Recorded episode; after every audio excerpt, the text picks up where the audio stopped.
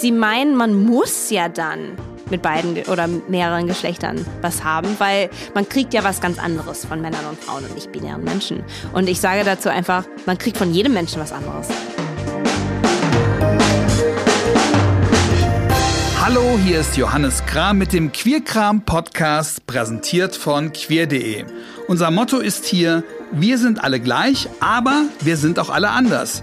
Und ja, ich glaube, dass wir uns alle etwas zu sagen haben.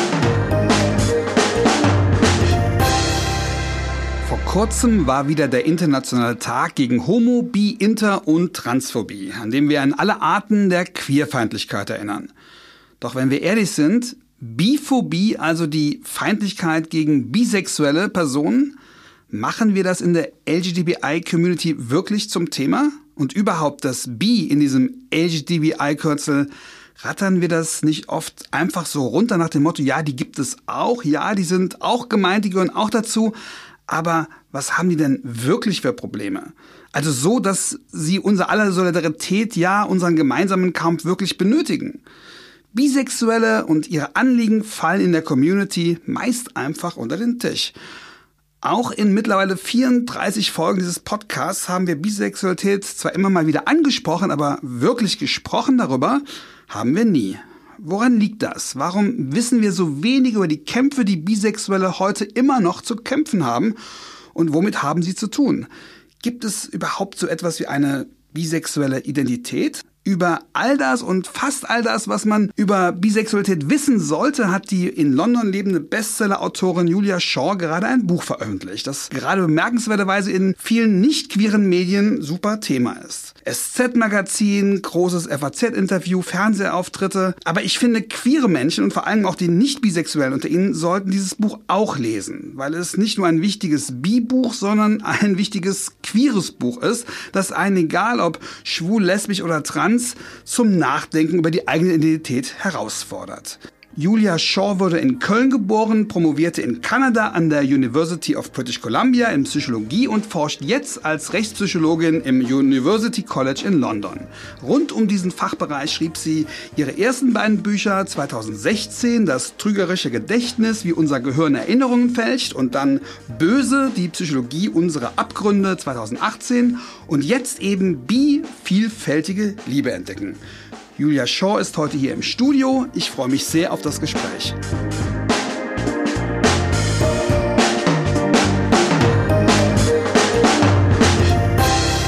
Hallo Julia. Hallo. Ganz am Anfang würde, würde mich mal interessieren, wie viel Aufwand ist es, so ein Buch zu schreiben? Sehr viel. Erzähl uns mal davon. Also ich habe auch dieses, also ich hatte, ich bin bi und ich habe viele Fragen zum Thema Bisexualität gehabt. Und ich glaube, wenn es dieses Buch gegeben hätte, hätte ich es einfach gelesen und dann wäre ich fertig gewesen. Aber ich musste halt die Wissenschaft selber finden. und Mann, oh Mann. Also wie viele Studien, wie viele Bücher, was, was, was muss man da alles lesen? Was muss man alles lesen? Es gibt einige, es gibt nicht viele, aber es gibt ein paar Bücher zum Thema Bisexualität, auf Englisch vor allem. Und es gibt ein paar Coming-out-Stories, es gibt so ein paar Anthologies, Anthologien heißt ja. sie, glaube ich, auf Deutsch, wo dann mehrere Stimmen von bisexuellen Menschen auch in den Vordergrund gestellt werden. Und es gibt vor allem tatsächlich sehr viele Studien, also aus unterschiedlichen Perspektiven, also einmal aus der Filmwelt, einmal aus der äh, Geschichte, dann in der Psychologie. Also es gibt überall so ein bisschen was zum Thema Bi, aber die Begriffe sind immer anders. Also oft wird bisexuell nicht benutzt, auch in der Wissenschaft. Und äh, da wird dann omnisexuell oder plurisexuell zum Beispiel benutzt. Aber die Begriffe muss man erstmal wissen. Okay. Und, äh, man muss wissen, dass es selber gemeint ist. Genau, und man muss die auch erstmal wissen, damit man überhaupt richtig danach suchen kann. Also als ich bi den Begriff erstmal eingegeben habe bei Google Scholar, kamen erstmal irgendwie ganz viele Paper über bisexuelle Geckos. Also es war mhm. menschliche Sexualität. Wahrscheinlich auch viel über Porno, oder? Weil bi ist doch, das hast du auch in deinem Buch geschrieben, als Suchbegriff wird man erstmal erschlagen von Porno-Hinweisen, bevor man an die Literatur kommt. Also bis vor nicht allzu langer Zeit, schreibe ich auch in dem Buch, äh, war der Suchbegriff quasi not safe for work. Das heißt, wenn man bei Google Bisexualität eingegeben hat oder bisexuell, kam gar nichts. Also da war dann, das war so ein Nee, wir schlagen hier nichts vor, äh, weil das hat ja wahrscheinlich mit Pornos zu tun und tatsächlich, also das in Google, im normalen Google und dann Google Scholar ist ja das akademische, aber auch da Da sind, werden auch ganz andere Begriffe benutzt. Also ich musste beziehungsweise habe ich entschieden, einen ganzen zweiten Master in Queer History zu studieren, damit das hast du extra für das Buch lerne. gemacht? Ja, nur für das Buch. Wie, wie lange dauert dieser Studiengang? Zwei Jahre. Gibt es überhaupt, das habe ich überrascht, gibt es überhaupt in Deutschland sowas wie Queer History? Ich habe das noch nie gehört. Nee, es ist auch der einzige Queer History Master Studiengang der Welt und ist zufälligerweise in London und war, weil es war halt Corona. Ich habe es dann halt während der Pandemie gemacht. Also ich habe es vor allem im ersten Jahr gemacht. Ich habe es dann ein bisschen verlängert, weil ich äh, ja auch einen Job habe. Aber es hat wahnsinnig Spaß gemacht. Es war an der Goldsmiths University. Den gibt es auch immer noch. Erzählen Sie kurz, auch wenn wir jetzt ein bisschen abschweifen, weil ich es tatsächlich noch, nie, noch niemand getroffen habe, der Queer History studiert hat und man natürlich sich wünschen würde, dass es das überall geben würde. Was war da die größte Erkenntnis? Was hast du da Neues gelernt, jetzt abgesehen vom B-Thema? Was hat dich da am meisten gerüttelt? Ich glaube, was, wo auch die anderen StudentInnen drüber gesprochen haben mit mir am, ganz am Anfang. Wir haben, glaube ich, erwartet, wir kommen da an und dann erzählt uns irgendwer, also so 2005 ist das passiert, 2010 ist das passiert, ne? 1805 ist das passiert. Also so, so einen chronologischen Ablauf hatten wir irgendwie mhm. erwartet. Das sind die queeren Meilensteine. Mhm. Und das ist einfach nicht passiert. Also ein Master in Geschichte, ich meine, da geht es ja darum, wie stellt man überhaupt die Fragen? Und es geht auch oft darum, was sind eigentlich Beweise? Wo finden wir diese Geschichten? Wie können wir sie interpretieren? Und viel hat auch mit sehr psychologischen Sachen zu tun, die ich aus der Kriminalpsychologie direkt anwenden konnte. Zum Beispiel? Ja, zum Beispiel wird und wurde ja homosexuelles Verhalten vor allem als Straftat ja, behandelt stimmt. und es war ja kriminell und man kam dafür auch teilweise ins Gefängnis, auch in Deutschland. Und äh, da sieht man also direkt, äh, erster, erster, erste Lecture, Lecture war dann direkt, ein ganzes Archiv von äh, den Kriminal, also Straftaten und Akten. Und ich so, ja, das ist ja total meine Welt. Die kenne ich ja noch.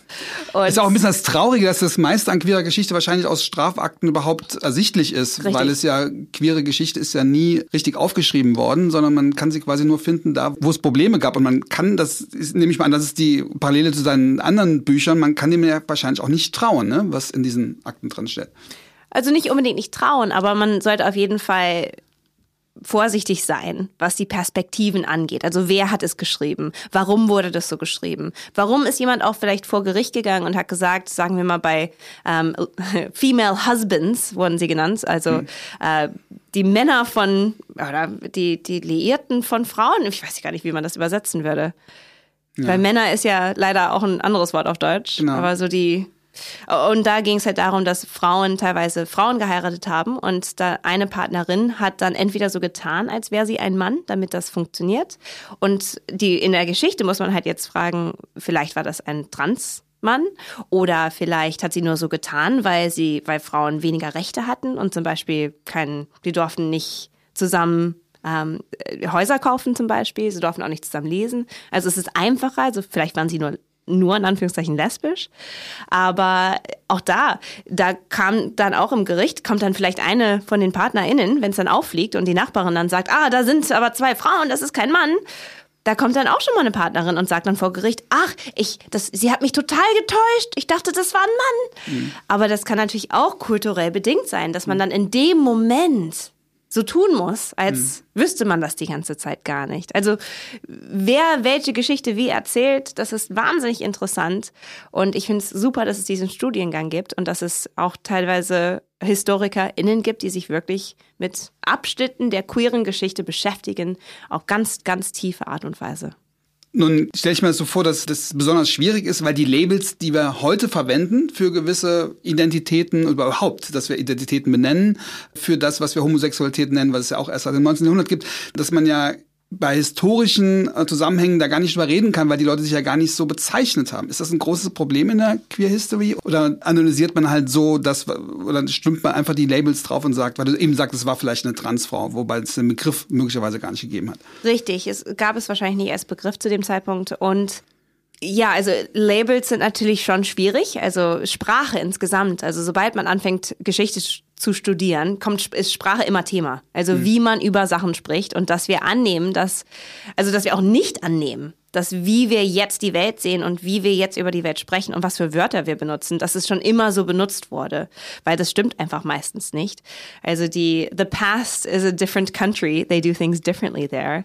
Die, die Geschichte ist eine, ist ein anderes Land. Dort machen sie es anders. Also da muss man, ist wie so ein bisschen Touristin sein in der Vergangenheit, auch wenn es um die deutsche Geschichte geht, zum Beispiel als Deutsche, muss man trotzdem dann auch wieder durch ja, eine neue Perspektive das vielleicht anschauen. Wie war das denn damals? Aber das Etikett und diese Labels, bisexuell, heterosexuell, homosexuell, die gibt es schon seit über 150 Jahren. Also seit Mitte des 19. Jahrhunderts gibt es den Begriff heterosexuell und homosexuell. Tatsächlich hat auch ein Weißt du den? in Berlin ist, ist, die sexuelle Identität Homosexualität erfunden worden. Aber heterosexuell ja. ist ja nur erfunden worden, weil ein weil homosexueller genau, Mann. Das als, genau. Gegen, als Gegenpart, genau. Genau, ja. richtig. Also äh, homosexuell und heterosexuell gleich, gab es gleichzeitig, weil ja. so ist es auch passiert. Und dann bisexuell kam kurz danach, also 20, 30 Jahre danach und wurde dann vor allem in der Medizin, aber auch in der Forschung schon benutzt. Und bisexuell ist halt die sexuelle und oder romantische Anziehung zu mehreren Geschlechtern. War das denn so in diesem Studiengang, wie ich das eben auch schon gesagt habe, dass Bisexualität einfach immer unterrepräsentiert ist oder war das da klasse gelöst? Oder hast du da auch den Eindruck, dass da könnte Bisexualität eigentlich noch einen größeren Stellenwert bekommen? Es gab eine halbe Vorlesung in zwei Jahren über Bisexualität und auch nicht direkt, sondern um, was war es? Frauen, die Frauen lieben. Okay. Also es war auch da, also das habe ich natürlich auch dann direkt gesagt. Also ich, ich wollte ja auch diesen Masterstudiengang machen, damit ich die bisexuelle Geschichte und auch Kultur und Wissenschaft platzieren kann in dem größeren queeren Kontext. Mhm. Also es ist ja nicht, wir sind ja nicht alleine, also wir sind ja auch Teil der Movement und Teil von einer Community. Und das war mir ganz wichtig, dass ich das auch verstehe. Also das hat's mir auch beigebracht und wie ich diese Fragen stelle und wo ich überhaupt die Wörter und Begriffe und Forschung finde. Aber das Thema B war auch da wahnsinnig unterrepräsentiert. Und das ist schade. Also das muss nicht sein. Woran liegt das? Also ich meine, das ist jetzt die große Frage deines Buches generell. Warum ist das so schwer zu fassen? Ich stelle die Frage, komplizierte Frage trotzdem so einfach. Woran liegt das? Es liegt an unterschiedlichen Sachen.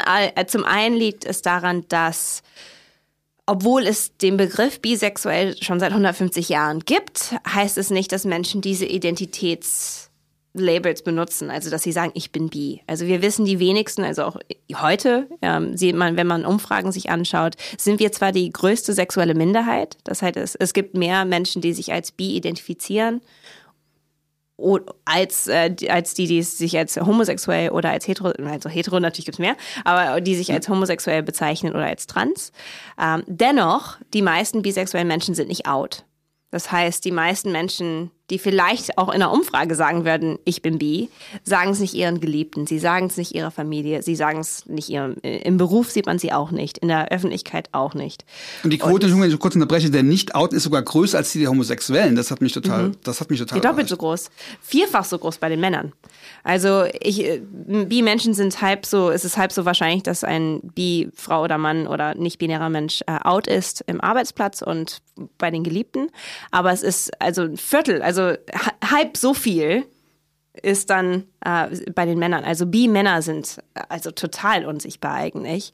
Und die Gründe dafür sind äh, die sogenannte Biphobie, also dass wir Menschen, die bi sind, stigmatisieren und auch ähm, ach ja, Phobie ist ja eine Angst eigentlich davor, aber tatsächlich fühlt es sich auch manchmal so an. Also Menschen haben ein bisschen Angst vor der Fluidität, vor der irgendwie wahrgenommenen Unsicherheit, die diese Bisexualität reinbringt in das Gespräch über Sexualität. Weil so diese Binarität, hetero-homo, so ein bisschen, okay, kann man verstehen, alles monosexuell. Aber bi, oh, aber das kann doch so viele, es geht doch so viele an und oh, was heißt das dann für mich? Das leuchtet ein, die Leute haben Angst, ist die Biphobie dann wirklich größer als die Homophobie? Also das erklärt ja nicht den Sachverhalt, dass man sich trotzdem weniger outet als die Homosexuellen. Ich würde gar nicht es als Wettbewerb sehen. Also hier. Nee, nee, nee ja. rein wissenschaftlich jetzt, gar nicht jetzt Rein wissenschaftlich. Es ist anders. Also Homophobie äh, können wir auch erfahren. Also wenn ich mit einer Frau zusammen bin, kann ich ja auch Homophobie, wenn ich, wenn es angenommen mhm. wird, dass ich lesbisch bin, kriege ich ja auch Homophobie vielleicht. Aber Biphobie ist halt nochmal separat und kommt nochmal dazu oder ist anders. Und Biphobie erleben wir vor allem auch von der queeren Community. Also wenn ich, äh, das habe ich auch schon erlebt, äh, in einem lesbischen Club war ich auf einem Date mit einer Frau. Ich sehe halt sehr heteronormativ meistens aus. Man klockt mich nicht, man liest mich nicht sofort als queer, natürlich. Und wie sieht eine bisexuelle Person aus? Da gehe ich ja auch drauf ein. Reden wir auch noch drüber, genau. Um, und da wird mir dann auch gesagt, also ihr passt hier nicht rein, du bist nicht queer genug, ähm, bi, bi-Frauen mache ich eigentlich nicht, ihr geht doch eh wieder zu den Männern. Also das kriegt man ja ans Gesicht gesagt, ist ja noch nicht mal irgendwie versteckt. Das ist ja direkt wird einem gesagt. Und also kriegt man von der queeren Community, ich ist jetzt natürlich nur die Frauenperspektive, und in der Öffentlichkeit, also von den Heteros, kriegt man dann auch Diskriminierung. Und da geht es dann um die Hypersexualisierung. Ach, du willst es doch mit jedem. Du kannst doch nicht treu sein. Du kannst doch nicht. Das ist too much. Also kriegt man leider dann von beiden Seiten was ab. Und das ist halt anders als bei homosexuellen Menschen, die eher dann wahrscheinlich zu Hause sind in der queer. Also wenn man lesbisch ist in einer lesbischen Bar, ist es unwahrscheinlich, dass man diese biphobischen Kommentare bekommen würde. Und das führt halt zu einer bestimmten Einsamkeit auch, weil wenn man denkt, okay, jetzt war ich in dem queeren Club, da habe ich nicht reingepasst. Die Heteros sehen mich als too much, wo passe ich denn überhaupt hin? Und da sehen wir in den Studien, dass auch psychologisch die Konsequenzen dafür ganz stark sind. Ist eine Komponente daran, dass man möglicherweise das Problem, was man hat, gar nicht so akzeptieren möchte, weil man ja eingeredet bekommt, du hast doch kein Problem. Das gängige Vorurteil über Bisexuell, du kannst dir doch immer alles aussuchen. Ist das auch vielleicht internalisiert, dass man gar nicht bereit ist, das zu reflektieren, weil das so verharmlos oder weil es auch diese Witze gibt und weil man ja eigentlich immer als privilegiert dargestellt wird und nicht als jemand, der sich noch verorten muss? Das ist richtig. Das muss ich sagen, hatte ich auch. Also ich habe mich auch erst spät geoutet äh, in der Öffentlichkeit. Also meiner Mutter habe ich schon als Teenagerin gesagt. Ich hatte auch eine Freundin, das, wir sind ein bisschen aufgeflogen. Also ich musste mich ein bisschen outen. Aber ich habe mich erst öffentlich geoutet Ende 20 und auch wirklich erst in dem Buch, also vor drei Jahren war das, glaube ich, dann. Und der Grund dafür war, weil ich gemerkt habe, dass Sichtbarkeit einfach wahnsinnig wichtig ist, auch was Menschenrechte angeht. Aber diese internalisierte Biphobie ist, ist richtiges Thema. Und dass man auch selber das irgendwie umsch umschreibt. Also man will auch irgendwie nicht sagen, ich bin bi, ich bin bisexuell, weil zum einen dann die Fragen immer kommen, aber weil man, wie du sagst, also bin ich Teil der Regenbogen-Community? Ich war auch auf dem CSD, als ich Teenagerin war, war ich auch schon in Beziehungen mit Männern und Frauen und ich dachte, das hatte nichts mit mir zu tun.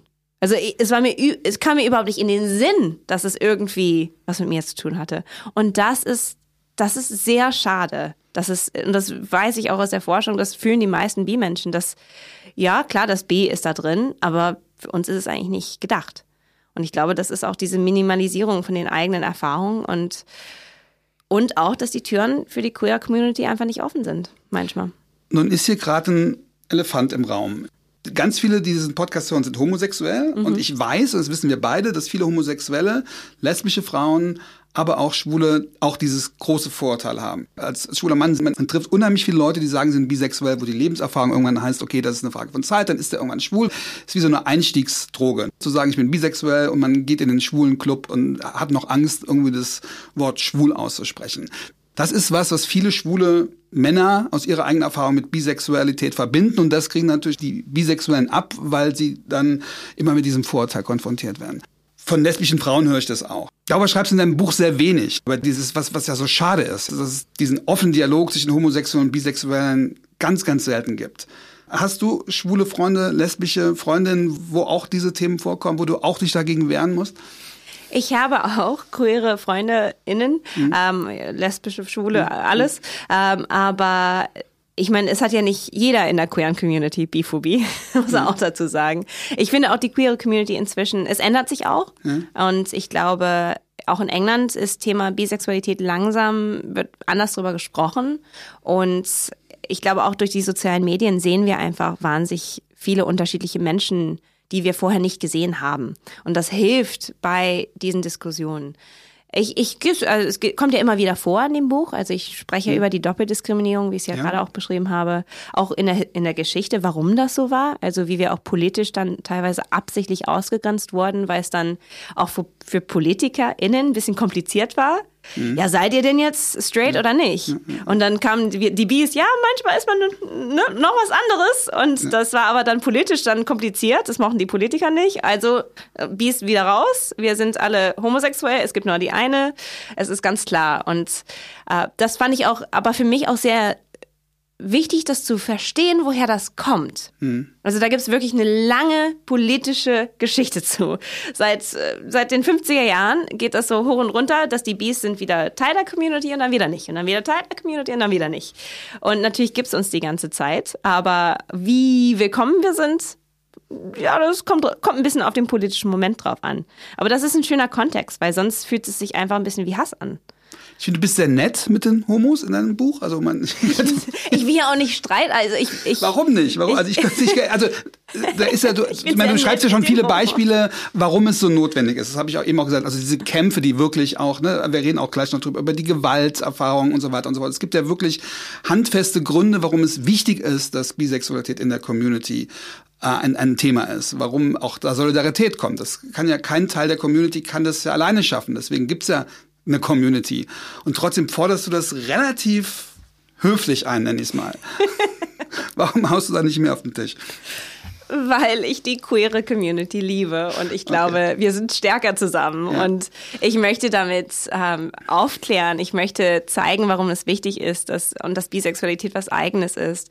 Und ich meine, es wird ja immer so die, die Vermutung, ach, Bisexualität hast du ja schon angesprochen. Das ist irgendwie die Phase zum, zum Homosexuellen. Ja. Und für manche ist das ja auch so, aber für andere, ich glaube auch, wir schließen uns sehr ein in diese monosexuellen Identitäten. Das, ich kenne auch ganz viele schwule Männer, die, wenn man fragt, Hättest du denn, hast du, findest du je Frauen attraktiv, die sagen, ja, also ab und zu schon.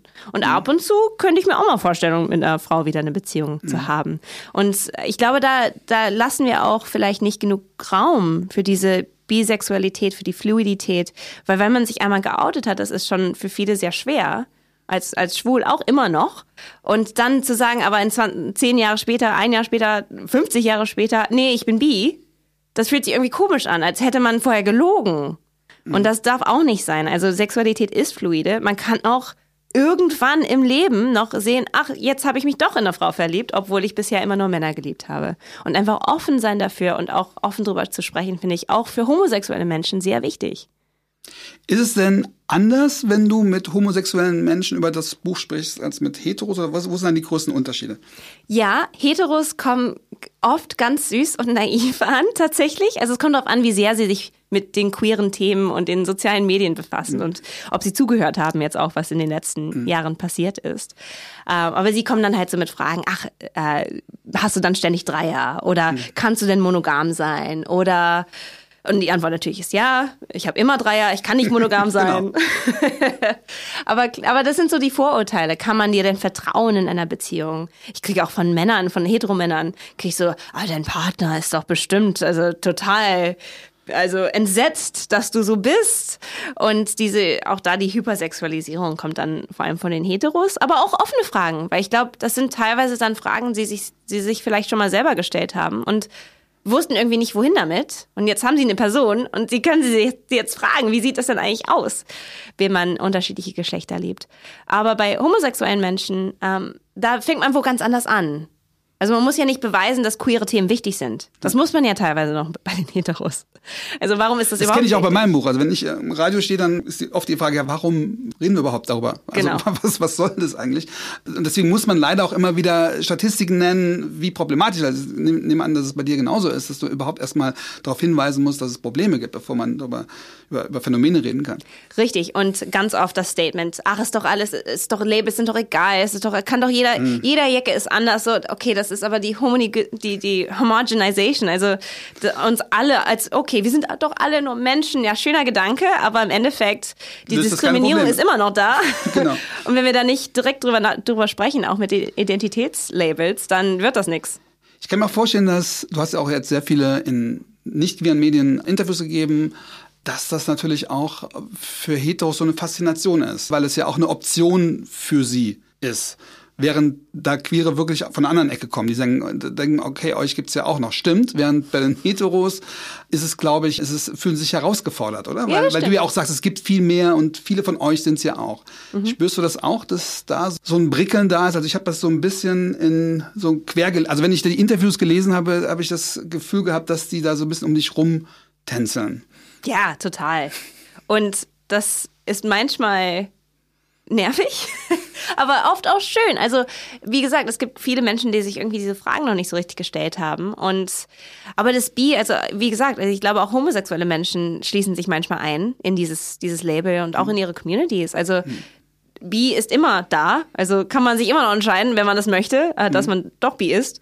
Und einfach die Fragen, die da hinterkommen, also man dekonstruiert damit ja auch einfach wirklich diese Binarität hetero-homo und beschreibt, wie Kinsey auch schon in den 40er Jahren geschrieben hat, Sexualität, wie sie wirklich in Menschen existiert. Also es ist einfach nicht einfach immer nur Männer oder immer nur Frauen. Es gibt, äh, so wie Transmenschen Gender dekonstruieren und uns Fragen, neue Fragen geben auch über, was ist eigentlich Gender? Was heißt es, Frau und Mann zu sein? Nicht-binäre Menschen. Also diese ganzen Gespräche, die wir jetzt viel mehr haben, als wir es je hatten, das sind doch ganz tolle Gespräche, wo wir dann eine ganz neue Idee von einer Gesellschaft aufbauen können und von Gender und Sexualitäten. Also ich hoffe, dieses Buch trägt dazu bei, dass Menschen wirklich sich neue, frische Fragen stellen. Und auch wenn die Identität dieselbe bleibt am Ende, dass man dann denkt, okay, jetzt habe ich aber mal anders drüber nachgedacht. Also mir ging es auf jeden Fall so, wobei ich mir natürlich auch vorstelle, dass es schwierig ist, so ein Buch zu schreiben. Deswegen habe ich am Anfang auch gefragt, weil normalerweise heißt es beim Buchschreiben, du brauchst eine klare Zielgruppe. Ne? Das ist ja eigentlich so, so der Regeln, die immer Verlage aufstellen. Und du bedienst ja mindestens drei Zielgruppen. Ne? Du versuchst ja ein Empowerment für Bisexuelle, ja ganz eindeutig, wo du, wo du auch am Schluss ja wirklich auch so Phasen aufschreibst und wo du wirklich Leute mit an der Hand nimmst, fast schon. Dann ist es wirklich ein Erklärbuch für, ja, für Heteros, die da wirklich wie in ein völlig neues Gebiet kommen. Und es ist natürlich ein queeres Buch, wo du auch die, die Gemeinsamkeiten, aber auch die Unterschiede herausarbeitest. War das beim Schreiben ein Problem, dass du immer dachtest, an wen schreibe ich gerade? Ja, war es tatsächlich. Ich wollte es für so viele Menschen wie möglich schreiben, weil ich glaube, für viele Menschen ist dieses Thema wichtig. Und ich hoffe auch, dass Menschen, die nicht nur aus der B-Community dieses Buch lesen, weil auch natürlich ist die B-Community im Vordergrund. Ich will sie auch aus dem Schatten holen. Deswegen zitiere ich auch wahnsinnig viel, auch mehr als in meinen anderen Büchern. Also ich mache meistens Paraphrasing, also ich schreibe das um. Aber bei diesem Buch, ich wollte, dass wirklich die Wörter von diesen bisexuellen Forschenden und Politikerinnen etc. wirklich in dem Buch stehen und, und, und jetzt in anderen Sprachen sind ja vor allem auf Englisch und jetzt zum ersten Mal auf Deutsch. Hm. Also das, ich freue mich so, dass dieses Buch auch, auch übersetzt wird. Also es gibt es dann bei, bei in Brasilien und in Italien und diese wow. ganzen Forschung, Forschenden kommen jetzt dann mit mir. Und das finde ich so schön.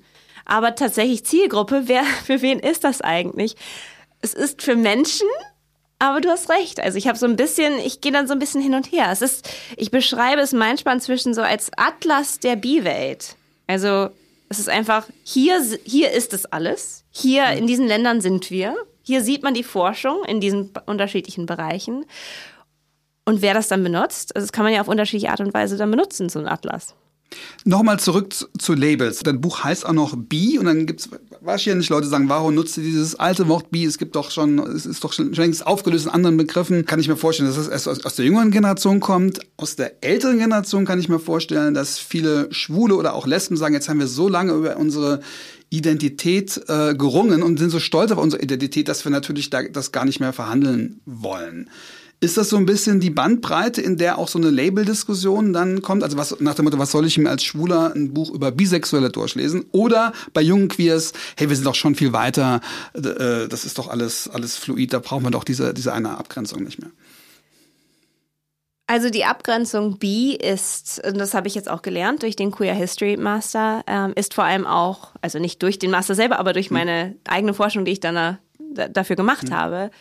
Das Wort bi ist halt tatsächlich historisch auch eine Mischung aus homo und heterosexuell. Also es geht nicht um Männer und Frauen. Das ist immer ganz wichtig, weil das mhm. wird ganz oft falsch gesagt, auch innerhalb der queeren Community. Das ach, bi ist doch transphobisch. Nein, war es noch nie. Also es, es ging dabei nicht um Männer und Frauen. Natürlich im Abstrakten schon, oft, weil wir auch nicht über nicht-binäre und trans Menschen vor 150 Jahren gesprochen haben, so. Aber Gender und Sexualität war eh was anderes. Also genau. auch was feminin hieß, was schwul hieß, das war ja alles ein bisschen anders.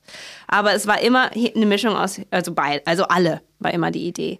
Und ähm, also wenn Leute dann sagen, ja, aber pansexuell oder omnisexuell oder plurisexuell, das sind doch viel größere Begriffe muss ich einfach sagen, das ist nicht, stimmt einfach nicht historisch. Also das mhm. ist so ein Nachhinein, weil bi irgendwie Binarität und jetzt sprechen wir über nicht binäre Menschen, da denkt man dann sofort darüber mhm. nach, aber das ist die falsche Binarität. Also die Binarität ist hetero. Das bezieht sich auf was anderes einfach. Richtig. Aber das, ist, das sind dann so Fehler, die dann sich reinschleichen, die dann auch teilweise selber zu biphobischen Sachen führen. Wo man dann mhm. sagt, aber das, das Wort darfst du nicht benutzen. Oder ach, dann bist du, das ist doch was Negatives. Also das ist eher bei den Jüngeren, wo ich dann auch, auch aufklären möchte. Das ist kein transphobisches Wort. Die meisten, du sagst, ich zitiere dich mal ganz ja? kurz. Es liegt auf der Hand, dass trans Menschen und bisexuelle Verbündete sind. Beide stehen für Fluidität und Zerstörung von Binarität. Und Bi-Menschen stellen beide Binaritäten zugleich in Frage. Und es gibt auch wahnsinnig viele Transmenschen, die sich als bi bezeichnen. Ja. Also das kann alles zusammenpassen. Und ja, bei den Älteren ähm, da haben wir doch, brauchen wir diese Identitätssachen immer noch. Also dazu muss ich einfach nur sagen, Leute, das ist das erste populäre Sachbuch, das je geschrieben, das muss ja, muss ja vorstellen, das erste Buch je hm. zu diesem Thema. What? Krass. Ja, also klar brauchte die Welt dieses Buch, weil es es noch nie gab. Also das, das ist die Antwort darauf. Also hatten wir doch schon. Nee, hatten wir nicht. Also eine strukturierte, wissenschaftlich fundierte ein Gespräch über dieses Thema. Und dann aber auch noch so nicht. populär geschrieben, dass man es auch, dass es auch wirklich jeder, jeder äh, verstehen und, und nachvollziehen kann, ja. Genau, also das, das war ist auf jeden Fall die Hoffnung bei dem Buch. Aber das das hat, hat mich auch erschreckt. Ich fand es ja sogar erschreckend, dass ich vor drei Jahren, als ich die Bisexual Research Group gegründet habe, dass ich da bisexualresearch.com bekommen habe. Ich so, das Wieso ist, gibt's das noch? What? Wie, wie gibt's das noch? Genau. Okay, jetzt hast du. Äh, das ist ja Wahnsinn. Das heißt, du, du bist Pionierin, obwohl man ja denkt, was müsste es schon geben. War dir das so bewusst, als du, ich meine, klar, du wusstest, es gibt kein solches Buch, aber war dir das Ausmaß, was du da alles an Quellen, an Stimmen, an Themen sammeln musst, war dir das am Anfang klar? Nein, überhaupt nicht. Ich dachte, ich müsste Forschende anschreiben und fragen nach ihren By-Samples. Also bei einer Forschung hat man ja meistens, wenn man über queere Themen zum Beispiel spricht, ähm, gibt es ja öfter schon, dass dann, ach ja, es gab so und so viel Prozent lesbische Menschen, so und so viel Prozent schwule Männer äh, und so und so viel Prozent bisexuelle Menschen. Und ich hatte gedacht, und das ist auch ein Thema, schreibe ich auch drüber, dass oft halt diese Sachen alle zusammenge geschmissen werden. Was ja manchmal auch Sinn macht, hm. aber manchmal auch nicht. Und ich hatte gedacht, dass ich wahrscheinlich so an diese Subgruppen dran muss und dass ich die Forschende alle anschreiben muss und sagen, dass ich da quasi selber an, hätte analysieren müssen. Aber das, das musste ich nicht. Also es gab dann doch mehr, viel mehr tatsächlich auch Forschung zu dem Thema, als ich dachte. Aus der Psychologie, aber auch aus der, ähm, wie gesagt, so Filmwelt, also so Film-Studies und ähm, Geschichte sehr wenig, aber konnte man finden, wenn man die Originaltexte halt gelesen hat. Also es gab ja Forschende zu dem mhm. Thema und da habe ich halt halt Bücher gelesen, die vor 150 Jahren geschrieben worden sind und habe da nach bisexuellen Menschen gesucht und da gab es auch schon positive Urteile. Also das hat mich auch total überrascht. Also es war nicht alles negativ, es war nicht alles, ach wie pervers, ach mhm. wie abartig. Da gab es zum Beispiel den Havelock Ellis, er hat Ende des äh, 19. Jahrhunderts über auch bisexuelle Menschen geschrieben. Und da kamen dann auch durchaus positive Sachen raus, dass sie abenteuerlustig sind, dass bisexuelle Menschen doch beim Frauen doch super Führungskräfte sind. Also waren auch negative Sachen dabei. Mhm. Natürlich sind das auch wieder Klischees, aber dennoch, das ist auch schön zu sehen, dass es dann schon Menschen gab, die auch in der Forschungswelt positiv über bisexuelle Menschen geschrieben haben. Und man darf sich ja gar nicht vorstellen, was es alles ja schon an möglicherweise an Sachen gegeben hat, die gar nicht überliefert sind. Also Richtig. was alles schon geschrieben worden ist, was alles eben nicht es nicht bis heute geschafft hat. Das finde ich eben das Traurige überhaupt bei Queer History. Dass es wahrscheinlich großartige Dichterinnen, Erzählerinnen, ähm, Geschichtenerzählerinnen, auch, auch Wissenschaftler gab, die einfach damals nicht die Chance hatten, die Sachen so zu publizieren, dass wir sie heute noch haben können. Ich finde, das ist so traurig. Das ist auch, wenn man dein Buch liest, diese wenigen Sachen, die es gibt. Es gab ja wahrscheinlich noch, noch viel mehr von diesen tollen Menschen. Ganz bestimmt. Was ich auch in der Geschichte, also in, in der Geschichte immer wieder interessant finde, was mich auch ein bisschen gestört hat, oder sehr gestört hat sogar, ist, dass weil wir wissen, dass manche oder viele Menschen sogar heiraten mussten, weil es gesellschaftlich nicht akzeptabel war, nicht verheiratet zu sein in einer hetero aussehenden Beziehung, nicht Kinder zu kriegen, war ja für viele gar keine Option. Und ähm, deshalb halt homosexuelle Erfahrungen dann so auch hatten, aber halt waren halt auch verheiratet. Aber dann wird so gerne, weil es wird oft kritisiert, ach, aber bisexuell gab es ja nicht als Identitätsmerkmal. So, so als Identity gibt's das tatsächlich erst unter unter normalen Menschen, nicht unter MedizinerInnen, also seit den 60er, 70er Jahren. Also das ist schon richtig.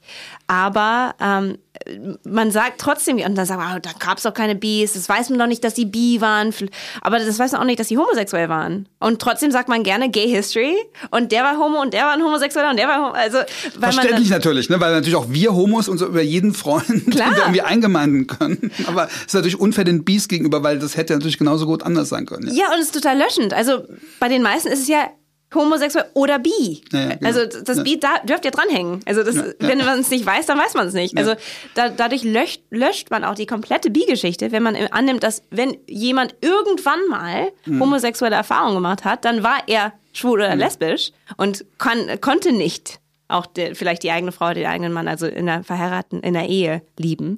Also das finde ich ist auch problematisch. Also mhm. löscht nicht die Bies. Wir sind auch noch da und manchmal weiß man es einfach nicht, aber dann kann man ja sagen. Das habe ich ja auf jeden Fall aus deinem Buch mitgenommen. Nun hast du eben erzählt, du hast viel gelernt, auch viel gestaunt, als du deine Recherche rangemacht hast. Aber man lernt ja auch, wenn das Buch draußen ist, wenn man dann mit Menschen spricht. Was hast du über dein eigenes Buch gelernt, seitdem es veröffentlicht ist? Hm. Oder hast du überhaupt was gelernt? Ich kenne das von mir, dass man, sobald das Buch draußen ist, durch die Gespräche wundert, welche Aspekte auf einmal äh, und wie sie diskutiert werden. Und dass es möglicherweise andere Schwerpunkte gibt, als man sie sich selber so ausgedacht hat. Es ist tatsächlich anders als bei den anderen Büchern, weil ganz viele Leute einen anderen Teil interessant finden von diesem Buch. Also, also jeder, jeder, zieht sich so seins raus. Genau. Und vielleicht, weil, wie du vorhin angesprochen hast, weil die Zielgruppen auch, also mit wem mhm. ich dann spreche, es kommt darauf an, was diese Person dann angeht und äh, ob er oder sie bi ist oder nicht zum Beispiel. Das, Dann mhm. nehmen die ganz andere Sachen mit raus. Aber was ich gelernt, ich habe zwei Sachen gelernt. Eins ist, dass, weil das Thema Bisexualität ist, ich meine, ich bin bi, klar, aber jeder will dann ganz viel über mich als Person wissen. Und das ist anders als bei, also ich habe ein Buch über das Gedächtnis geschrieben, habe mich auch nicht jeder irgendwie ein halbes Interview lang gefragt, wie mein Gedächtnis denn funktioniert und woran ich mich denn erinnere. Ich meine, kam auch schon mal ab und zu, aber als Wissenschaftlerin nervt mich das, weil es geht ja nicht um, ich habe ja gerade kein autobiografisches Coming-out-Buch geschrieben. Gibt es denn auch wichtig? Aber ich wollte ein wissenschaftlich fundiertes Gespräch, wo es ganz viele Stimmen gibt. Und ich finde es ganz, Stimme. ganz großartig, dass du das so klar machst, weil es geht mir um, umgekehrt auch so, oder, oder mich ärgert es auch, wenn queere Expertinnen in Talkshows sitzen und über etwas berichten über oder oder auch Publizistinnen, die über die Thesen aufstellen oder die eine Expertise haben, dass sie dann nach ihrer eigenen Biografie gefragt werden. Ich verstehe das journalistisch total, ja, aber das versuche ich zum Beispiel in diesem Podcast auch zu verhindern. Wenn hier, wenn hier ein, ein Experte, eine Expertin steht, dann rede ich über das, was diese Person geschrieben hat. Und wenn die Person mir private Hintergründe erzählen möchte, gerne. Aber ja, ich, ich versuche das wirklich zu trennen. Und ich finde das klasse, dass du das auch, dass du das auch monierst, dass du sagst, hey, hier bin ich als, hier bin ich als Wissenschaftlerin. Und ich finde es, ja, ich, ich finde es, ich finde es wirklich übergriffig, auch von vielen Journalistinnen, dass wir Queers immer unser Privatleben erzählen sollen. Und deswegen ja danke, dass du einfach mal dich traust zu sagen, nicht mit mir. Du schreibst in deinem Buch, man wird ständig nach den Beweggründen gefragt. Warum willst du das? Bist du dir sicher? Ich träume von einer Welt, in der Menschen aufhören, bisexuelle Personen diese Fragen zu stellen und sie stattdessen an sich selber zu richten. Das ist natürlich großartig. Passiert es dir trotzdem, dass Menschen das dann nach dem Buch, dass sie trotzdem diese Fragen stellen? Ja, Immer. Obwohl du es dick und fett reingeschrieben hast ins Buch. Ja. Äh, ganz dick und fett. Jeder hat trotzdem Interesse dran, äh, wie, was ich so im Bett mache. also wollen sie aber wissen. Sie wollen wissen, was mein Partner davon hält. Die wollen wissen, äh, wann ich das identifiziert habe in mir selber. Also sie wollen dann schon irgendwie die Coming-out-Story. Und es ist ja auch, es kann es ja auch persönlich machen. Aber wie gesagt, ich bin ja als Wissenschaftlerin da und ich ich bin wahnsinnig privilegiert und meine Stimme ist eine Ausnahme. Also wie, wie ich meine Bisexualität erlebt habe, ist durchaus nicht die Norm. Und ich möchte auch jetzt nicht plötzlich, dass Menschen denken, ach, bi sein, das ist nur wie die Julia das macht. Das geht für mich gar nicht. Also äh, auch in dem Buch, es geht ja um intersectional Themen, also wie es zum Beispiel mit Rassismus und Bisexualität aussieht, genau. wie es mit Menschen mit Behinderung, wie sie dann desexualisiert werden, aber dann mit der Bisexualität hypersexualisiert werden und was das in Menschen auslöst. Und Menschen unterschiedlichen Ländern, Bi-Männer, Bi, also Transmenschen. Also das, das ist einfach, das war mir wichtig und das ist halt, ich finde es halt schade, wenn das dann zu sehr auf mir hängt, weil auch meine Erfahrung so ist halt ungewöhnlich. Zumal in der heutigen Zeit es ja auch so ist, sobald man etwas von sich Privates erzählt, wird ja das dann diskutiert und auseinandergenommen. Das heißt, du kannst ja gar nicht dann mehr zurück. Das heißt, sobald du eine private Anekdote erzählst, wird auf äh, Social Media die natürlich diskutiert und in Frage, ob das wirklich so war, ob, ob, das, mhm. ob du das richtig gemacht hast. Das heißt, man, es kippt komplett von der Expertise in etwas, wo du quasi gar nichts mehr zu sagen kannst. Ich mache das auch nie in meinem Blog. Ich argumentiere, ich argumentiere privat, aber ich ähm, erzähle nicht privat. Wie hartnäckig sind die Journalisten oder, oder ist es dann so ein Versuch oder haben sie es dann meistens verstanden? Du hast einmal schön zurückgefragt, wie wäre es denn, wenn ich sie das alles fragen würde? Dann war sie ja, dann, ja war, keine Ahnung, in der FAZ war es, glaube ich. Richtig. Also das kann auch ein, ein Learning Moment sein, mhm. also wo man dann auch was lernt als Journalistin. Aber insgesamt ich, ich hole dann einfach die Studien raus. Also ich hau dann echt, klar war die Frage dann über mich, aber ich hau dann eine Studie trotzdem auf den Tisch. Also es ist so Counter. du, okay, jetzt ich. Mal gucken, wo es hingeht. Aber was, was mir, das zweite, was mir halt aufgefallen ist, also zum einen wurde ich tatsächlich, wurde mir schon vorgeworfen, du machst das doch nur für die Aufmerksamkeit. Klar. Bist du's denn wirklich? Was ich auch ich meine, es sollte mich nicht schockieren. Ich schreibe darüber, dass Bisexualität vor allem unter Frauen als performativ gesehen wird, vor allem von Heteromännern. Aber dennoch, ein ganzes Buch zu schreiben. Ja, ja. Für die ja, vor, vor allem so viele andere noch zu lesen darüber. Ja, ich mein, und ich habe Master studiert. Ja, ja. Also es wäre schon ein richtig dedicated Commitment, ja. äh, hier so zu tun, als wäre ich bi. Vor allem, ich habe doch schon Bücher geschrieben. Ich, hatte, ich hatte eher Angst, dass das keiner liest. Dass mich mhm. keiner mehr ernst nimmt als Wissenschaftlerin, wenn ich über dieses Thema spreche. Und du hast auch, das hast du auch geschrieben, Schiss, glaube ich, das ist zumindest die deutsche Übersetzung, das Buch auf Englisch geschrieben um deine Karriere, dass du natürlich dann auch auf Dinge festgelegt wirst, die du eigentlich als Wissenschaftlerin in anderen Bereichen gar nicht gebrauchen kannst. Genau, ich bin dann die B-Frau, nicht die Wissenschaftlerin. Ist das schon, gab es das schon, äh, hast du es schon gespürt? Gibt's ja nicht so lange das Buch. Mal mhm. gucken, wie meine Karriere jetzt aussieht. Werden wir ja sehen.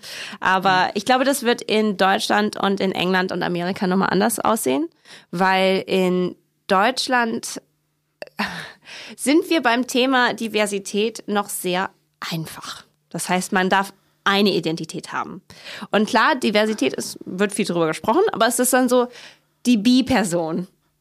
Und man darf nicht gleichzeitig mehrere Identitäten ah. einnehmen. So fühlt sich das jedenfalls bei mir an. Das ist echt in England anders? Das ist total anders.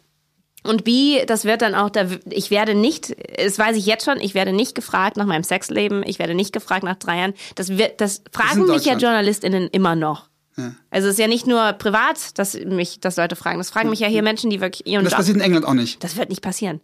Und das heißt, wir haben einen ganz anderen Diskurs über Diversität in England als in Deutschland? Ja, haben wir. Und hier, wie oft ich immer noch höre, wow. ah, das sind so Tick-Tick-Boxe und oh ja, dann braucht man nochmal davon was und nochmal da. Leute, das ist komplett der falsche Ansatz. Das ist doch was ganz Tolles, dass wir endlich diese Geschichten erzählen. Und hier mal, ja, das ist ja so wie, ne? Nee. Ja, ich glaube auch, dass wir da oft zehn Jahre zurück sind in Deutschland, aber dass das an dem Punkt auch so ist, ist natürlich super spannend. Ich glaube, es ist sogar noch schlimmer. Nicht nur, dass man nur eine Identität hat, überhaupt Identität zu haben, ist, glaube ich, in Deutschland gerade ja, sehr sehr verdächtig. Ne? Das ist dann moralisierend und, und oder man will Leuten sein eigenes Ding aufdrücken und es, und es ist irgendwo ideologisch. Ja, Das ist, glaube ich, eine Debatte, die wurde in England, glaube ich, auch geführt, aber schon vor längerer Zeit. Ja. Und in Deutschland gibt es gerade so eine Gereiztheit, sobald du mit dem Wort Identität kommst, nach dem Motto, ähm, was wollt ihr eigentlich? Aber schon lange. Also ich bin ja eine Frau in der Wissenschaft und eine junge Frau auch noch dazu, das geht ja gar nicht. Und mhm. was ich schon als Sexismus äh, hier in Deutschland erlebt habe, nur weil ich äh, eine junge Frau bin, die das erzählt und vielleicht auch noch trendy angezogen bin.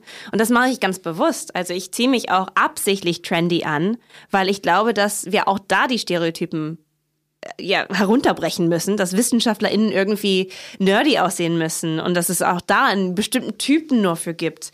Vor allem Mann natürlich und älter und all diese das, diese Klischees müssen wir doch auch auspacken. Und da möchte ich gerne auch, wieso, ich möchte, dass wenn man mich sieht, dass man denkt, okay, da sind Komplexitäten. Und da, aber das, das stört viele. Und für mich, ich bin ja dann so gerne, ich pushe gerne zurück. Für mich ist das dann einfach anspannend. Dann, dann ziehe ich die geilen Hacken nochmal an in der nächsten Sendung, wenn ich da Trolle für hatte. Also das ist für mich ganz klar, mach weiter. Weil wenn es un unangenehm wird, da kommt die Veränderung dann irgendwann auch. Du beschreibst im Buch, weil wir gerade über Klamotten reden, wie wichtig es ist, sich auch über, über Mode zu identifizieren, auch seine eigene Identität darüber auch zu bilden und wie relativ einfach das für Homosexuelle ist, weil es gibt die Codes, ja, und für Bisexuelle gibt's die nicht. Und du spielst damit oder du versuchst dir da irgendwie Elemente aus verschiedenen Identitäten zusammen zu basteln, so habe ich das verstanden. Du machst dir tatsächlich vor jedem Termin Gedanken, welche Signale du senden möchtest, auch mhm. jetzt gerade. Also jetzt beim Podcast so, wahrscheinlich, das ist genau. entspannter. Richtig. Ja? Das ist der ja. Vorteil eines Podcasts. Aber ansonsten machst du dir immer Gedanken, wen möchte ich gerade wie was über meine Kleidung sagen? Ja, absolut. Also zum einen auch in welchem Land, in was für eine Sendung. Also man, genauso wie ich mir, wie sich wahrscheinlich die meisten überlegen, ich bin jetzt im Frühstücksfernsehen oder in einer Late-Night-Show, zieht man sich ja auch anders an. Aber ich möchte da auch, also wie sichtbar möchte ich sein, was möchte ich vermitteln, wie möchte ich trendy sein, möchte ich nicht trendy sein. Ähm, also das sind alles so Sachen, da mache ich mir schon Gedanken. Und ich habe schon auch, ich meine, ich ziehe mich schon ein bisschen anders auch an für die Bühne, als ich privat das anziehe, aber das tun ja die meisten. Aber jetzt nicht nur der Anlass, sondern auch, wenn es darum geht, was du über deine Identität sagen möchtest. Also es ist ja nicht nur der Anlass, sondern das Gegenüber, sondern auch das, was du, was du selber spielen möchtest. Also was ist denn ein bisexuelles Outfit. Oder wie beschreibst du das genau? Wie erkennt man Bisexualität? Was sieht man als Bisexueller an? Richtig. Und es geht ja nicht darum, auch da wieder kann man ja schnell in Klischees geraten. Darum geht's ja nicht. Es geht eher darum, wenn man sichtbar sein möchte. Also es geht nicht darum, guck mal, da sind die Bees, die sehen alle so aus, die tragen alle irgendwie Jeans. Ähm, nee, es geht eher darum, ich bin Bi und ich möchte auch sichtbar Bi sein. Was gibt's da für mich? Also es gibt ja die Fahne, die auch die wenigsten kennen, habe ich jetzt gelernt in Deutschland. Also ja. die Bi-Flagge kennt Junge keiner. Leute tragen die auf den CSDs auch, aber die ältere nicht. Also es, es fängt gerade an, dass die Fahne populärer wird, ja. Und wenn ihr die nicht kennt, pink oben, Mitte lila, unten blau. Äh, und das Pink ist für homosexuelle Anziehungen, das Blau ist für heterosexuelle Anziehungen und das Lila ist für alle. Ähm, und das Pink ist natürlich von dem ähm, äh, dem pinken Winkel, wie heißt es auf Deutsch? Rosa Winkel. Rosa Winkel. Genau. Ähm, das ist also aus dem Nationalsozialismus, was dann viele queere Organisationen dann empowernd für sich übernommen haben. Richtig. Also das, was eigentlich stigmatisierend war, wurde dann als Empowerment äh, genommen. Genau. Genau. Und deswegen die Farbe Pink für homosexuell, ja. weil das wurde dann so. Da, da gab es schon ein paar Schritte noch dazwischen, aber ja. jetzt seit 1998 gibt es die B-Flagge.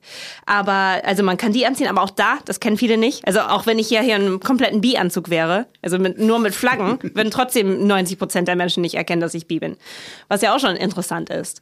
Ähm, ich kann schreiben, das mache ich inzwischen mehr. Also ich habe ja auch auf dem Koffer geschrieben, oh look, a bisexual. Also so richtig, ich bin bi. Also kann man ja auch einfach schreiben. Das ist dann so ein bisschen plakativ, aber wie sonst. Und in dem Buch schreibe ich auch drüber, dass ich, wenn ich zum Beispiel in eine queer queere Bar gehe oder auf ein CSD gehe zum Beispiel, dann spiele ich halt auch mit Gender und das funktioniert schon. Also wenn ich so eine Mischung aus feminin und maskulin anziehe, also so ein bisschen erkenne ich jetzt auch die Bias selber, weil wir ganz viele von uns machen das. Dass es so eine Mischung ist irgendwie, eine eigene Mischung. Weil ja, es geht so um Sichtbarkeit, oder worum geht Oder geht es darum, dass du dich, dass du einfacher ins Gespräch kommst? Oder geht es überhaupt zu zeigen, hey, wir, uns gibt's? Es gibt, äh, uns gibt's vor allem, aber auch diese, dass ich zum Beispiel, wenn ich mit einer Frau flirte, dass es auch so wahrgenommen wird. Also ich will ja auch wahrgenommen werden, dann vor allem auch in der queeren Szene, dass ich Teil davon bin. Und wie signalisiere ich das? Und einfach zu zeigen, ich bin nicht heteronormativ. Also das ist so ein bisschen Hauptsache. Also hier ist was anderes. ist, glaube ich, das, was ganz viele B-Menschen versuchen zu erreichen. Und das ist halt Thema. Also die visuelle Sprache, wie wir uns ansehen, ist einfach. Also kennen wir aus der Queer-Szene insgesamt. Es gibt schon Looks. Und was ist der B-Look? Vielleicht gibt es irgendwann einen. Leider muss man wahrscheinlich begründen, warum dein Buch so wichtig ist, auch über die Gewalterfahrung, die viele, viele Bisexuelle machen. Das ist beim Thema Homophobie auch so, dass an dem Punkt, wenn ich über Homophobie rede und über die Probleme, die es gibt, also sowohl psychische, gesundheitliche als auch Gewalterfahrungen, erst dann äh, fangen Heteros an zuzuhören und sagen, ach, ach so, ach so, okay, weil ansonsten ist alles, was man vorher erzählt, Pillepalle, so nach dem Motto, was, was, was habt ihr eigentlich, ja? Also auch die ganzen rechtlichen Sachen, das wird alles nicht so, nicht so ernst genommen, aber du machst es ja in deinem Buch sehr drastisch, sehr deutlich. Kannst du ein bisschen, ja, so viel Zeit haben wir nicht, aber kannst du, kannst du ein bisschen umreißen, warum gerade Bisexuelle diese Erfahrungen machen müssen, worin das strukturell bedingt ist? Ja, also Diskriminierung, da gibt es ein paar Studien zu äh, aus unterschiedlichen Bereichen. Also eine Studie, die ähm, wo ich auch oft jetzt nachgefragt werde, ist die Studie, wo gezeigt wurde, dass wenn man sich als bi identifiziert, ähm, wenn man für einen Job sich bewirbt, dass man da als, ähm, das wird im Vergleich zur Homosexualität und im Vergleich zur Heterosexualität als negativer bewertet. Und die Vermutung ist da, dass es halt irgendwie um Sex geht. Also es ist unangemessen, im Arbeitsplatz über Bisexualität zu sprechen, aber nicht über Homosexualität. Also da gibt es auf jeden Fall einen Unterschied. Und das sehen wir auch in unterschiedlichen Studien zum Thema Diskriminierung am Arbeitsplatz. Und die meisten sind einfach nicht out, weil die auch schon merken, dass das Thema wahrscheinlich nicht gut ankommt. Aber da müssen wir natürlich dran arbeiten als Gesellschaft. Warum ist das so? Und ich sage auch manchmal, dass, also es fühlt sich für mich jedenfalls so an, dass Bisexualität das Gespräch ungefähr 30 Jahre hinter dem Gespräch Homosexualität steht in Deutschland. Also man hätte ja auch vor 30 Jahren fast garantiert, wenn du jetzt gesagt hast, ich bin schwul am Arbeitsplatz, wären da auch komische Fragen gekommen zum Thema Sex. Ja, ich möchte da nur anmerken, dass es natürlich in Deutschland, vielleicht ist es in England auch nicht so, aber in Deutschland gibt es auch Studien, dass selbst für Homosexuelle es heute sehr, sehr äh, eng wird. Noch, ja, ja, ne? das, oh, das klar, will ne? ich gar nicht minimieren. Ja, okay, ja. ähm, aber ich will nur kurz den Unterschied. also auch da, also homosexuell war auch immer noch in dieser Studie als negativer als heterosexuell. Also es ist, wird immer negativer sozusagen. Aber bei ähm, Bisexualität geht es halt darum, dass es halt immer, da sind wir immer noch bei dem Thema mehr noch als bei homosexuellen Menschen. Warum erzählst du mir, was du im Bett machst? Und das war noch stärker ausgeprägt, glaube ich, bei homosexuellen Menschen in der Vergangenheit, als es jetzt ist. Aber die Gewalterfahrungen, ich meine, da vor allem die Sexualstraftaten, die Statistiken sind ja umhauend.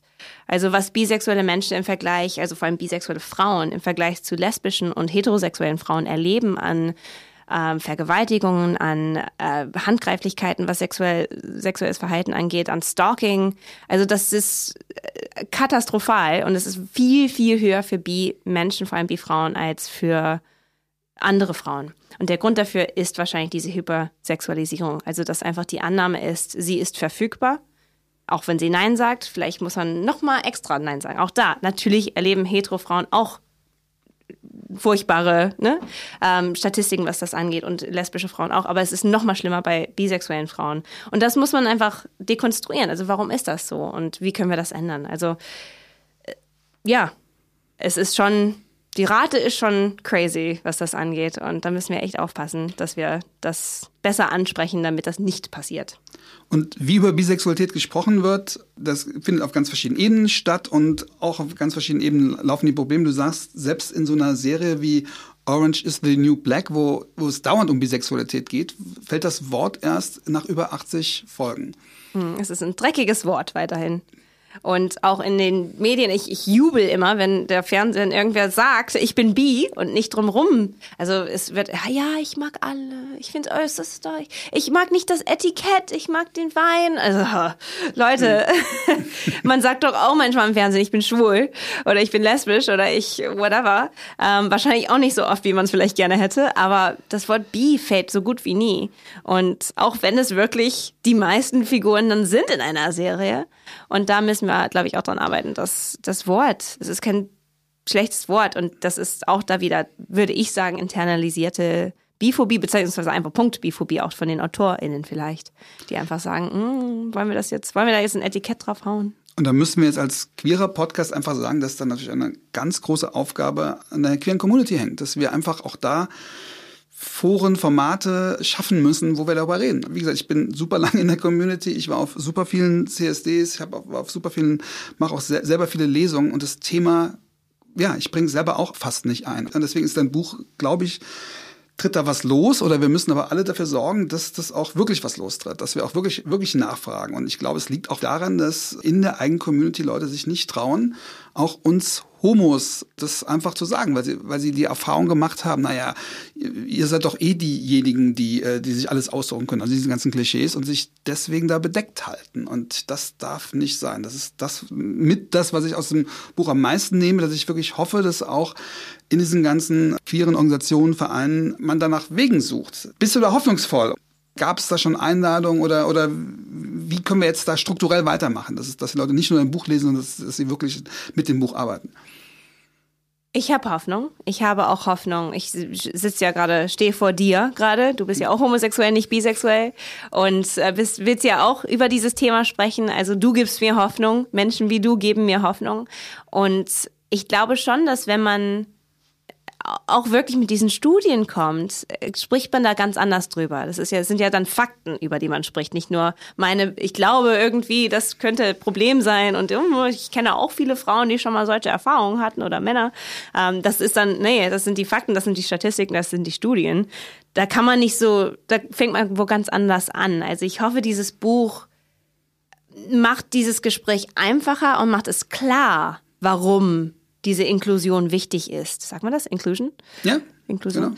Genau. Ähm, und ich glaube schon, dass die Community jetzt auch, es ist ein guter politischer Moment für die Community, sich ein bisschen mehr gegenüber bisexuellen Menschen zu öffnen. Weil wir haben jetzt die Ehe für alle. Wir haben jetzt die Rechte gewonnen, weshalb zum Teil die Bis halt ausgestoßen worden sind.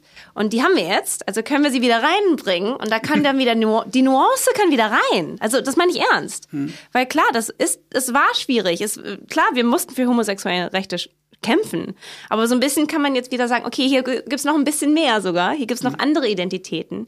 Genauso wie wir jetzt asexuelle Menschen und intersex, also diese ganzen ja. Transmenschen ist ja ein Riesengespräch seit ein paar Jahren. Also das da ist ja auch politisch noch einiges zu tun Richtig. und deswegen ist ja Gott sei Dank ist es auch in Deutschland gerade ein großes Thema, dass das transsexuellen Gesetz wahrscheinlich jetzt fällt. Aber beim, beim Thema Bisexualität gibt's halt wenig juristisch zu klären. Ne? Es gibt wenig politisch zu klären. Ich glaube, es ist wirklich eine Gesellschaft und eine Community-Aufgabe, die, die wir hier zu lösen haben. Ja, obwohl Biene, das bisexuelle Netzwerk in Deutschland, äh, hat, ist auch durchaus aktiv, was politische mhm. Sachen angeht und will dann halt auch Action Points haben für PolitikerInnen, was äh, auch die Aufklärung angeht und sowas. Also du hast recht. Also Aktionsplan, so genau, Aktionsplan, da, da gehört es auf jeden Fall rein, aber es gibt genau. wenig, was an Gesetzen noch Richtig. geändert werden kann, das ist bei anderen Themen anders. Du machst dich in deinem Buch bewusst unbeliebt, das finde ich immer gut, wenn man nervt, weil du Katy Perry ähm, in den Senkel stellst. I Kissed a Girl, was natürlich ein Mega-Hit auch in der Community ist, magst du nicht mehr so. Erzähl uns warum. Du machst dich bewusst unbeliebt. Jetzt so am Schluss, Danke. genau, am Schluss des Podcasts. Nicht, aber du hast ja die, die Gelegenheit, das jetzt mal zu erklären. Ich fand, ich fand, das, ich fand das sehr, sehr nachvollziehbar. Erzähl mal.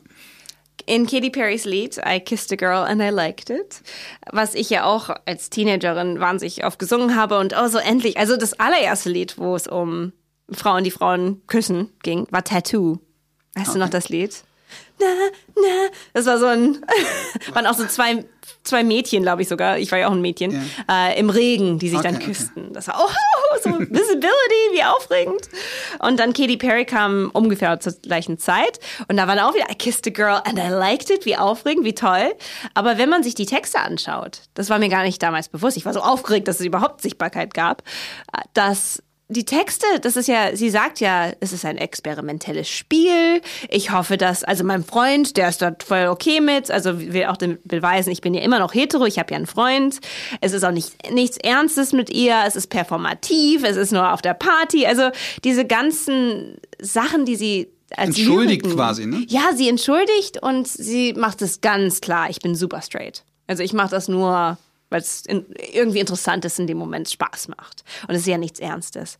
Und das ist natürlich, vor, also ja, problematisch, wenn man mit sowas aufwächst und dann hat man schon so ein Vorbild und dann sagt sie auch noch, nee, ist aber nicht ernst, ist aber nicht echt. Ich habe einen Freund und küsse diese Frau, aber ich mache ja eigentlich nur für ihn. Aber du nimmst das Beispiel ja bewusst, weil es ja für vieles steht, wie in der Gesellschaft über Bisexualität gesprochen wird, oder? Mhm. Das ist ja nicht nur das Lied ist ja nicht das Problem, sondern das, sondern das Lied spricht ja für etwas, was das Problem ist. Richtig, also auch diese Annahme, du machst das nur performativ, du machst es nur für die Männer, du machst es nur, oder in der queeren Szene, du willst hier irgendwie reinpassen, tust es aber nicht wirklich, du bist Touristin, so ein bisschen Touristin in der Lesbenbar und, äh, aber gehörst ja eigentlich nicht hin. Und einfach, um es nochmal auszusprechen, obwohl es eigentlich selbst erklärend ist und trotzdem, weil das Klischee so, so hart ist, glaube ich, müssen wir es doch, doch noch einmal aussprechen. Bisexualität heißt natürlich nicht, dass man jetzt dadurch mit so viel mehr Menschen Sex haben will und, und hat. Das ist ja das, was du mit Hypersexualisierung meinst. Ich glaube, was in deinem Buch auch so leider, leider so deutlich beschreiben muss, ist, auch Heteros oder auch Homos haben ja jetzt nicht deswegen mehr Sex, nur weil sie, weil es mehr mögliche Menschen geben könnte, in die sie sich verlieben könnten. Wir verlieben uns immer in wenige oder, oder in einen und das ändert sich ja nicht dadurch, dass man bisexuell wird. Aber das ist so eine ganz simple Wahrheit, die aber trotzdem immer noch erklärt werden muss, oder? Absolut. Es, bei manchen kann man es auch dreimal erklären und sie verstehen es immer noch nicht. Und also wenn ich jetzt ein Bi-Mann bin und ich äh, Männer und Frauen attraktiv finde und nicht binäre Menschen, heißt es ja nicht, dass ich mich jetzt in jeden Menschen verlieben werde. Genauso wie wenn ich hetero bin oder homosexuell bin, heißt ja nicht, dass jeder Mann, der vor mir steht, plötzlich wie geil. Also, also das Ding, die Bis haben es doch gut, die können doch überall. Ich glaube, du hast auch geschrieben, es gibt ein Magazin, was sogar selbst wie heißt das Magazin? Was Anything that moves. Ja. Das habe ich in meinem Masterstudium, genau, habe ich äh, bin ich durchgegangen die ganzen zehn Jahre. Und das war auch so, die Community spielt auch damit natürlich. Ich habe auch Ohrringe, die ich mir selber gemacht habe, äh, wo einfach too much freedom draufsteht, weil das ist auch ein Zitat von äh, einem Vater von einer Bifrau, die, der gesagt hat, das ist das Problem. Ein Mann hier, eine Frau da, das ist, das ist das Problem. Zu viel Freiheit. Und ich finde das so lustig, aber das, das sehen ganz, ganz viele Menschen, weil sie irgendwie nicht verstehen, sie meinen, man muss ja dann mit beiden oder mehreren Geschlechtern was haben, weil man kriegt ja was ganz anderes von Männern und Frauen und nicht binären Menschen. Und ich sage dazu einfach, man kriegt von jedem Menschen was anderes. Also als hetero-Mensch oder als homo-Mensch findet man doch auch bestimmt ganz oft mehrere Menschen attraktiv und würde etwas anderes bekommen von diesen unterschiedlichen Menschen. Also auch monogam sein oder nicht, das ist eine andere Frage. Ich meine, es ist auch eine Frage, wird bisexuellen Menschen fast immer gestellt, aber eigentlich ist das eine Frage, die uns alle angeht, egal was unsere sexuelle Orientierung ist. Am Ende des Podcasts versuche ich immer meine Gäste mit Gästen, die schon mal da waren, in Verbindung zu bringen, indem ich sie frage, ob sie zu irgendeinem Gast äh, was hinzufügen äh, oder was erzählen wollen oder eine Bemerkung haben. Zu welchem Gast möchtest du etwas sagen heute? Sven Lehmann weil ich finde es sehr cool, dass es jetzt einen Queer-Beauftragten gibt, also dass es überhaupt diese Stelle gibt. Ich finde es auch cool und was in seiner Partei gerade passiert, also in der Grünen Partei. Es gibt auch die erste bise offen bisexuelle Politikerin in Deutschland. Gerade lang, genau. Genau. Als Vorsitzende. Ja. Richtig. Und genau. Ähm, und das ist auch, also das gibt's auch erst seit einem Jahr, mhm. noch nicht mal, glaube ich. Ja. Und das ist sehr aufregend für mich. Also das ist nicht, also auch klar, homosexuelle äh, PolitikerInnen ähm, müssen auch noch sichtbar sein, aber dass es jetzt auch bisexuelle geben wird, hoffentlich, auch wegen Ricarda Lang und in seiner Partei, in Sven Lehmanns Partei, nicht, ist ja nicht seine Partei, aber in der ja. Grünen Partei, ähm, ist es ja auch einfach, also es gibt mir echt Hoffnung, dass er sich auch ja, politisch engagiert, was queere Themen angeht und dass es ganz, ganz konkret angesprochen wird mit ihm. Und ich bin gespannt, was er alles so auf die Beine stellen kann. Also ich habe Hoffnung, dass er ja, und wenn du über Aktionsplan redest, er wird derjenige sein, der diese Millionen verwaltet. Ja, also mhm. wenn du ihn triffst, musst du ihn wirklich auf diese Sachen ansprechen, weil er ist derjenige, der tatsächlich das koordiniert und auch für den Aktionsplan der Bundesregierung verantwortlich sein wird. Das ist das, ist das erste Mal, dass wir sowas haben in Deutschland und ich finde es auch eine Riesenneuerung und ich finde, er macht auch seinen Job da richtig, richtig gut. Ja, ich auch. Vielen, vielen Dank, dass du da warst. Vielen Dank für dein Buch. Lest das Buch wirklich, auch wenn ihr nicht bisexuell seid und wenn ihr bisexuell seid, natürlich sowieso. Ja, falls ihr diesen Podcast noch nicht abonniert habt, macht das bitte. Hört das nächste Mal wieder rein. Julia, vielen, vielen Dank. Gute Heimreise nach London und bis irgendwann mal. Alles Liebe. Danke.